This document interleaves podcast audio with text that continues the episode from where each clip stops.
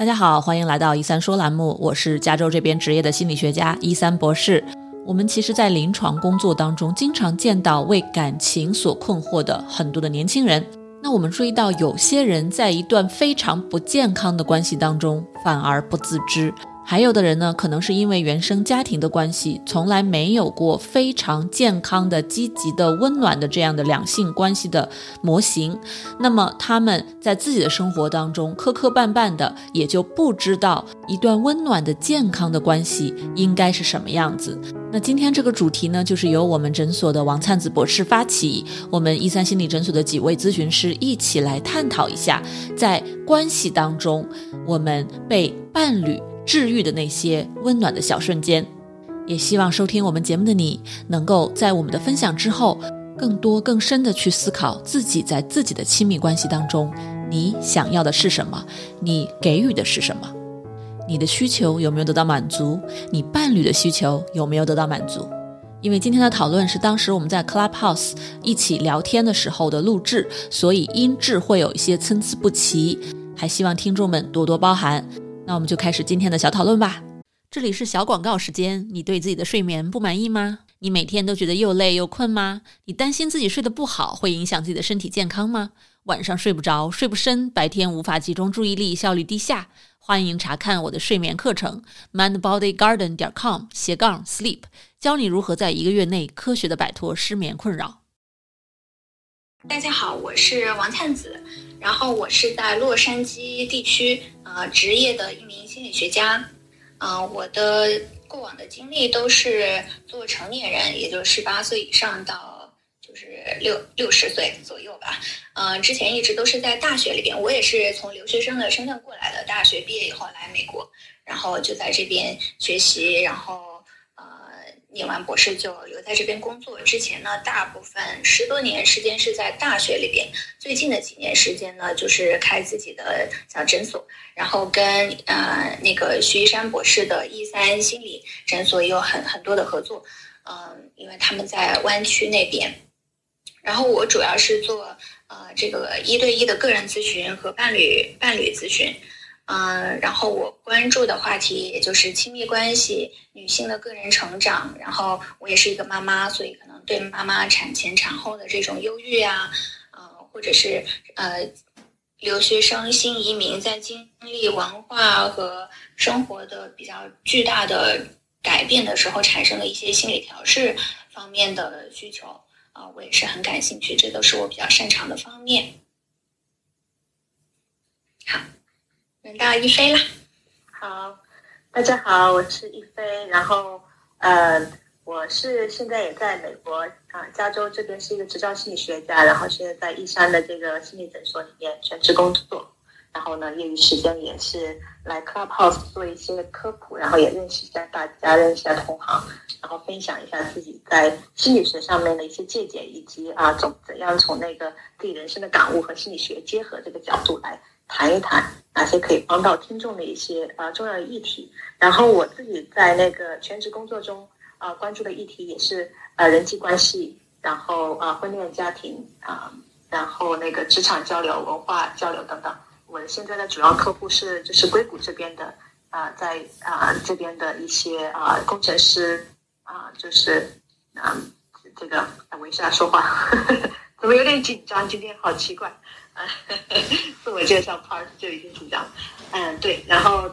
也希望大家多多的关注，嗯，咱们在台上的一些啊一些 speaker，因为我们会后续也会有很多关于心理学专题的一些啊科普讲座，或者说开的这个房间，嗯，咱们都是特别就是在嗯在咱们的这个呃小团队里面，就对这方面还挺感兴趣的，我们会持续的啊做一些高质量输出，嗯敬请关注。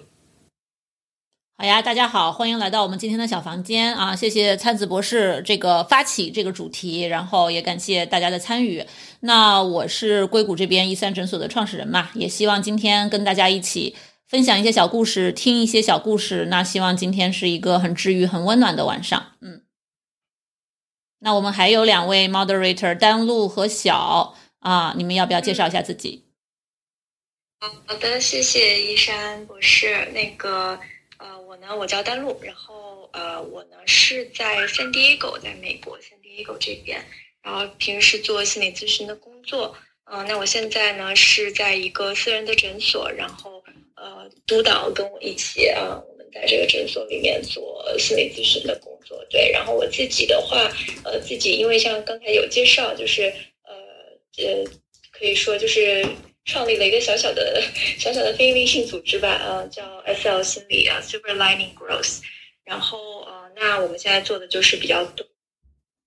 怎么样去做比较好的一些心理科普的内容，然后也呃尝试想要建立呃就是呃心理咨询的一个 network，在在呃华人这一块儿，所以这个是我在做的一个事情。然后也在 Clubhouse 里面也特别的开心，可以听到很多很多。不同的故事啊，这个故事是我特别特别感兴趣的。然后大家如果看我的 profile 的话，就是我也会呃定期的，就是找一些小伙伴有趣的呃，就是兴，就是有就是感觉很有兴趣一故事的小伙伴，然后一起来开一些房间，嗯，开做一些系列的小节目。然后自己有一个小小的公众号叫 SL 心理，然后。我最近是才开始把在 CH 的这些话题，每一次做完以后做一个整理，然后会发在上面。所以大家如果有兴趣的话，也可以去看一下。嗯，谢谢。呃，大家好，我我是笑，我现在是在美国这边读心理咨询的博士三年级，还是一个受训的阶段。那我之前在呃 NGO 有和这个。呃，sex trafficking survivors，包括 substance abuse 的群体有工作过，啊，很开心今天一山老师可以拉我上来。那我觉得在 Clubhouse 有这么好的资源，所以我也一直紧紧紧的跟随着一山老师，还有一老师。所以我今天可以进房的各位听众也是特别幸运。那我现在这个研究方向呢，主要是关于关注于多元文化，在心理咨询中的多元文化，以及在个。呃，就是 organization level 的这个多元文化的研究，那我未来的话呢，也是想做一个比较多多元文化方面的一个心理咨询，包括对于家庭和夫妻之间的心理咨询也是非常感兴趣。谢谢大家。好嘞，谢谢各位 moderator。那灿子博士，我们就开始分享啊，大家欢迎举手，然后可以我们 panelist 先来分享。那我先来分享吧，因为这个话题，我觉得对我来说是一个挺 personal，也挺。重要的，呃，一个话题也会让我想到，啊，也来听大家分享。嗯，我就，嗯，我是怎么被我的伴侣所治愈的？我分享一个小故事，嗯。其实我是在过去的经历当中，包括原生家庭，就是在过去的经历当中，包括原生家庭啊，或者是过去的情感关系当中，啊，我是一个特别被从小就被鼓励只去表达正面的、乐观的情绪的。嗯，有的时候脆弱的情绪呢，常常我有脆弱的情绪的时候，常常常遇到的就是被告知说啊，不是什么大事儿啊，不去想就好啦，或者是为什么要哭呀？啊，或者是对方突然就表现的不知所措，好像就就看到我有脆弱的情绪哭的时候，他就不知道该怎么办了。嗯，所以我虽然其实情感是个挺丰富的人，但是我其实也学会了怎么去隐藏自己的脆弱。嗯，几乎是呃，不管什么样，不管身体上或者是情绪上感觉到疼痛或者是痛苦的时候，也不怎么哭。或者是当自己感觉有脆弱的情绪表达出来的时候，甚至会感觉到就是一定要憋回去，就是这这个不太好。后来呢，就是在我二十多岁的时候嘛，就在受训成为咨询师的这个过程当中，我也做了很多的个人的工作，嗯，个人的成长也越来越开始允许自己表达真实的自己。那这个时候我就碰到了我的伴侣。然后我就发现，每当我就是不管是看电视啊，或者是遇到难过的事情，或者是在跟他生气、伤心的时候，哈，嗯，他一看到我有脆弱的情绪表达出来，他就会很心疼的来安慰我，就会坐过来啊，或者是抚摸我啊，呃，或者是表达跟我的共情，甚至我发现有的时候都不用告诉他，呃，就是也许啊，但是他他好像就是对我的情绪特别的敏感，他知道好像我现在可能是要经历一个可能很需要安慰的时候。嗯，在我们咨询师的行话里边哈，就是有一个 attuned to emotions，就是像调音师似的，他好像特别他他的那个对情绪的音准特别的强，就会让我感觉特别的安全啊，因为我就知道。这种情绪在我过往的经历当中是不被是更多的可能是不被看见或者不被允许的，但是在他那里，我是觉得我被接住了，而且是被接纳的，并且还被回应、被关怀到的感觉，所以这很治愈。对，所以我就分享这么样一个小的呃，不是小的部分，其实这是一个很治愈我的部分哈，但是是其中的一点。谢谢大家。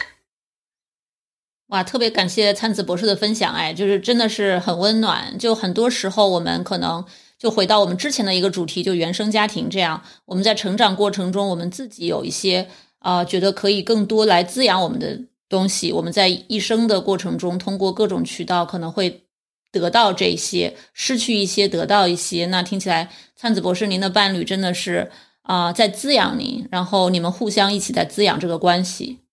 谢谢，谢谢。我我就接着呃灿子说的，因为看着说的这个自我接纳的这一块，我也是深有感触。嗯，我和呃就是来访者，特别是咱们中国背景的这个来访者的一个聊天当中的一个很经常大家会问到的一个问题，就是说我不知道我自己啊想要什么，或者我不知道自己是什么样的人，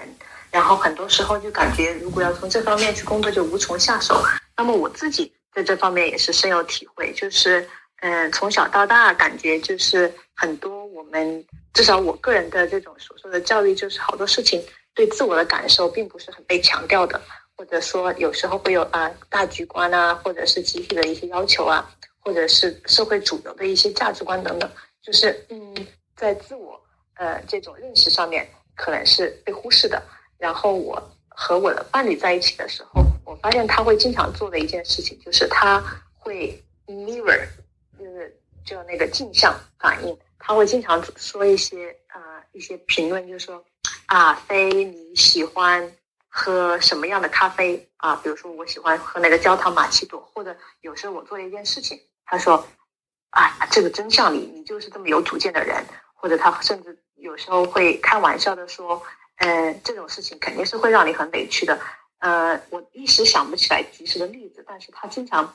会做这样一种。用第三人称来评论我，呃，小日常生活中小的事情，让我自己也意识到啊，原来我是这样的，我是喜欢这个事情，我做事的风格是这样子的，就让我自己也多了一些自我的认识，并且他这样说出来的时候，就给了我一个反馈，嗯，就是这个反馈包括几层，第一层就是我被看到了啊，我第二层就是我这个人是很 unique 很特别的，甚至那些特别性可能就表现在小的地方，比如说。喜欢吃咸汤圆还是甜汤圆，或者是啊，比如说呃晚上走路的时候啊，出去散步喜欢走在偏路边的那一边还是偏里面那一边，像这些非常小的细节，他都会以第三人称的时候这种随口的给我评论出来，让我注意到哇，原来我自己是这样的人，在小细节里面反映出来我是一个就是跟别人不一样的或者有个人偏好的人，这一点让我觉得被看见、被重视，并且也让我的自我意识更加的有一个增强啊，然后。呃，还有呢，就是有时候他会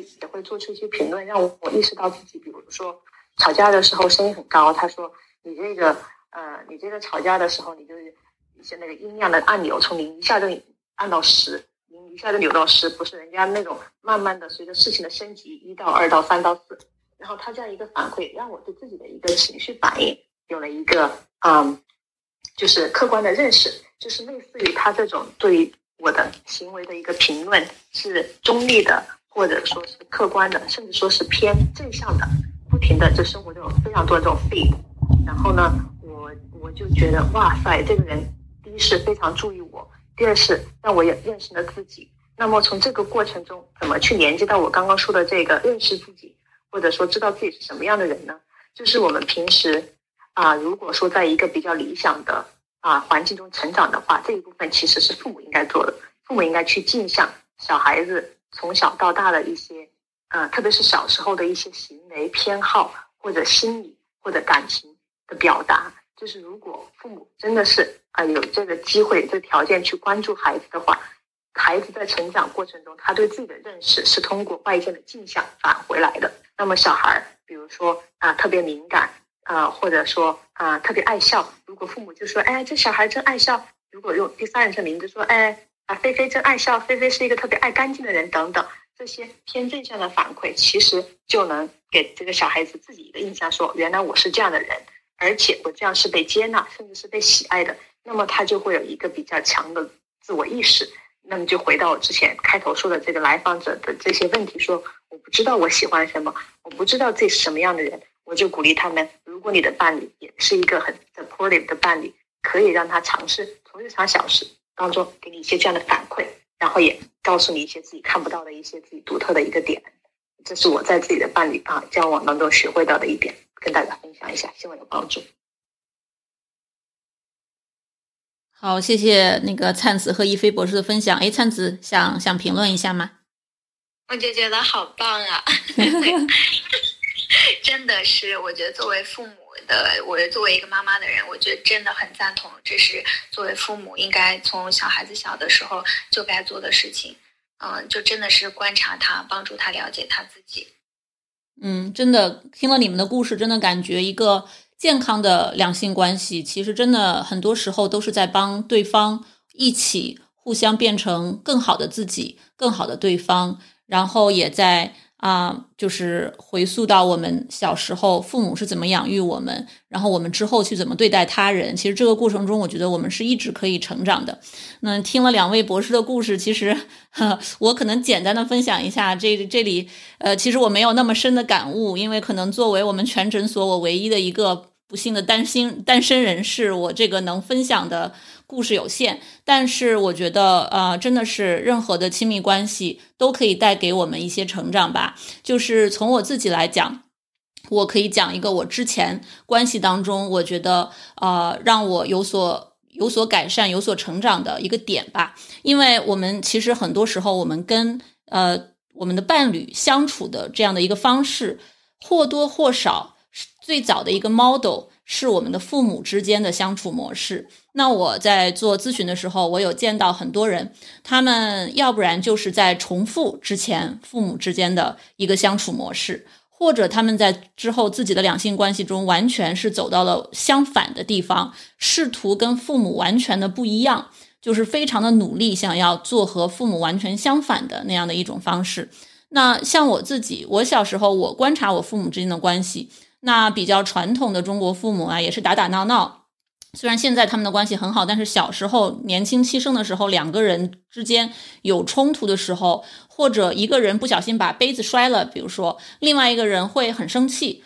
会大声的去指责。就是我小时候感觉到，哦，这个两性之间相处的时候，如果一方做错了事情，另一方要立刻的指出来，而且要大声的指出来，这样可能这个错误以后就不会再犯。我一直是有这样的一个印象在。那我之前有一段关系啊，我当时觉得特别温暖的一个点，就是有一次我是去冰箱里拿一桶牛奶，是一个玻璃瓶的，但是呢啊，因为各种原因吧，就不小心把它给打破了，然后整个就呃所有的这个牛奶呢全都洒在了地上，那就意味着要要收拾这个玻璃渣呀，啊要擦半天呀，本来是都快睡觉了，是一件很。很轻松去喝杯牛奶的事情，结果就搞成了要收拾半天的一个很很麻烦的事情。我当时其实呃那个时候是在对方的家里，我第一反应是好紧张啊，那个会不会被骂呀？然后把人家的地板搞得这么脏还要收拾啊，大半夜的大家又都睡不好觉。可是后来我发现，哎，其实对方只是这个哀叹了一下，说：“哎呀，怎么这么不小心？”然后呢，就两个人一起。去商量怎么能够有效率的把这个事情给收拾好，能够尽快的啊，这个擦干净，或者说有没有割破手啊等等这一系列，我觉得在那个瞬间，我慢慢的学习到了，其实两个人的关系在一方做了一些啊这个有有失误的时候，我们并不一定是要用一个大声的方式，用一种指责的方式去立刻的指出来。反而可以有效率的互相先关怀一下，看看有没有受伤是怎么回事，然后一起去把这个问题去解决掉。那其实那件事情很这个风轻云淡的就过去了。我觉得从那个时候，我慢慢的开始意识到，哎，我在我自己的关系当中，怎么能够从自身开始成长，来和父母做不太一样的选择，和我其以后的两性关系当中和对方有不一样的沟通的方式。所以这个当时给了我很多的思考，也在我之后的人生当中指导了我很多的行为的选择。啊，我觉得当时那个小瞬间是给了我很大的一个触动的，这是我想要分享的一个。很简单的这个小点吧，嗯，不知道丹露和小有没有想什么想分享的啊？然后之后呢，你们分享完了，我们就可以让我们的嘉宾开始分享。谢谢，谢谢玉山博士啊，三位三位博士都分享的非常的有深度，我觉得，因为我自己，嗯，呃，我我觉得可能因为跟我自己的另一半是呃。很早就认识了，在出国之前就认识了，然后就结婚了，然后所以其实，嗯，这一段路其实蛮长的。然后我我自己的亲身的感受，刚刚是听到，不知道是听到一飞博士还是一山博士提到这个成长。那我觉得在亲密关系里面，我自己的体验就是真的是不断的在成长。然后一开始是伴侣，然后成长成为队友，然后先是猪队友。现在变成不是那么猪的队友，所以这真的是一个成长和学习的过程。然后我觉得，在对我自己来说，被心理伴侣伴侣治愈的这个小故事，其实是发生在我觉得，如果是把我的婚姻拿出来看的话，应该是在后期了，就是在最呃，就是就是在呃，就是最近吧，可以这样说。呃，因为我觉得一开始就是之前大家提到那个原生家庭嘛，就是。其实真的就是，我觉得，呃，我我我跟我的先生都独生子女，然后，呃，原生家庭来说，就真的是有很多的，呃，从上一代带带下来的一些问题，然后觉得比较比较大的一个问题，就是我们之间比较大的一个问题，就是对于呃，特别是我先生啊，理工男，然后对于情绪的这个认知非常的模糊，然后。啊，所以，所以以前就经历很多很多，就是他不太理解我的这个情绪，呃，然后就是我必须得压抑我的情绪，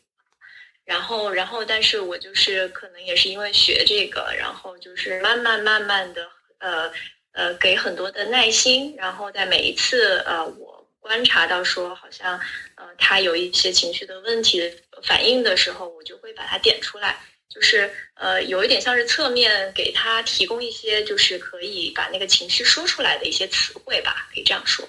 然后，所以慢慢的，其实久了以后，到现在，我就发现，就是前好像上个星期啊，上上上个星期，我俩吵了一架，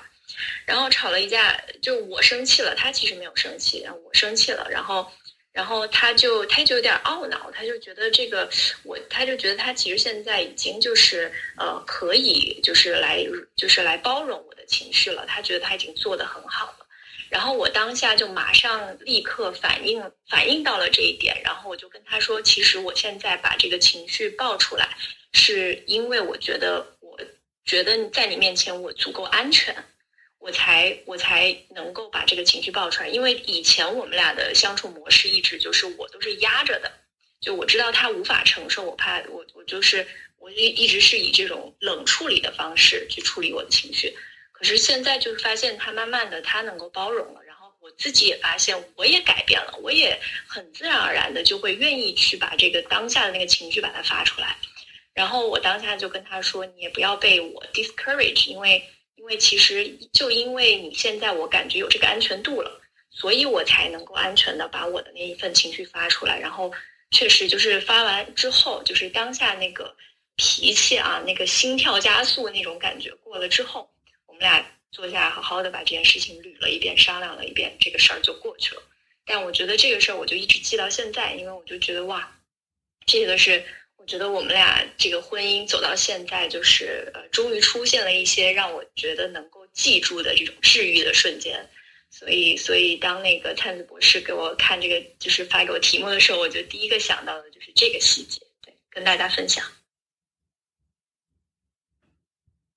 好，那我也说一下。然后，因为我我呢也是没有在一个暂时没有一个亲密的伴侣。然后，当非常感谢各位老师的。分享，然后特别感谢一轩老师分分享，因为我知道啊，不是我一个人在吃狗粮，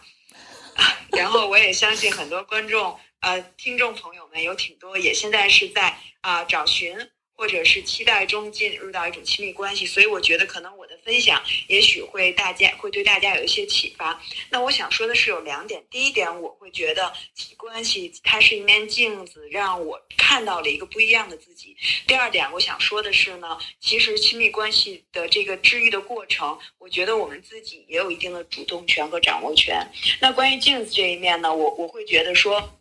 当我自己一个人。独处的时候，或者当我自己一个人没有进入到一段关系的时候，我会觉得我是一个很平静的人，很有耐心的人，然后特别多的 inner peace。但是啊，如果进入到一段比较亲密的关系，包括和家人的关系的时候，我就会感觉到我的情绪会很容易被调动起来，会很容易进入到一些非常激烈的讨论之中。所以有，我觉得其实进密进入到亲密关系是一个特别有趣的事情，是。我可以去发现一个不一样的自己，然后看一下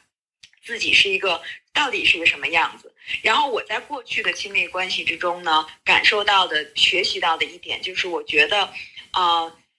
就是很重要的是自己去 define 自己。这可能就是这个 Rogers 的 person center 这个理论，而不是说呃让非常亲密的人去 define 自己，因为呃。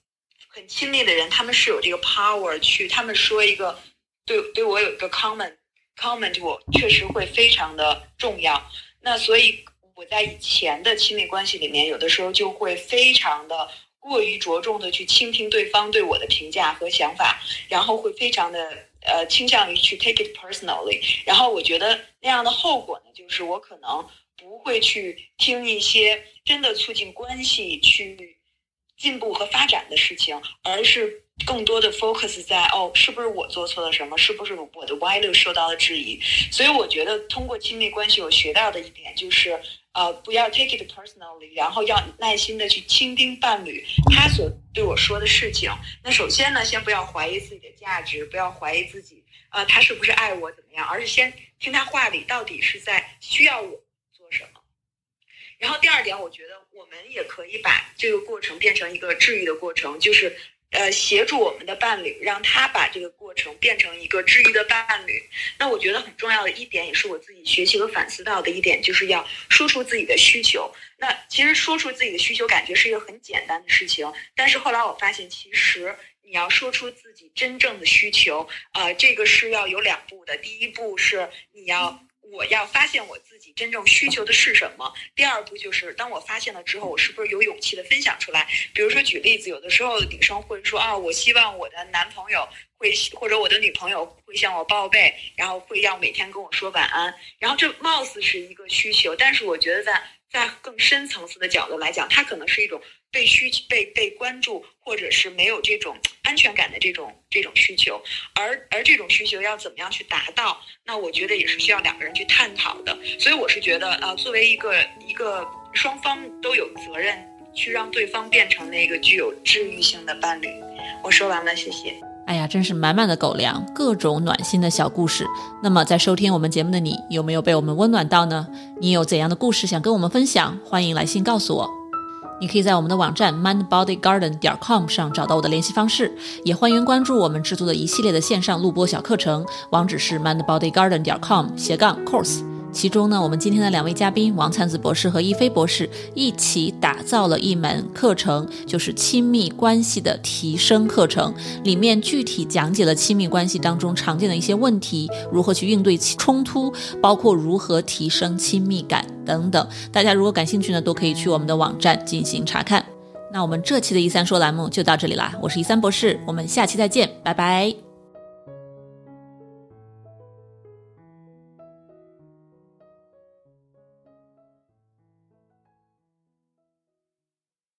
如果你饱受失眠的困扰，我保证这个方法会对你有帮助的，哪怕只是帮你多睡几个晚上的好觉，也是件好事儿。过去这么多年里，我的这套课程和方法帮助了全球很多的华人治好了他们的失眠，所以呢，我对这套方法是非常的有信心。如果你或者你认识的人受到了失眠的困扰，欢迎查看我的线上失眠治疗课程，mindbodygarden 点 com 斜杠 sleep。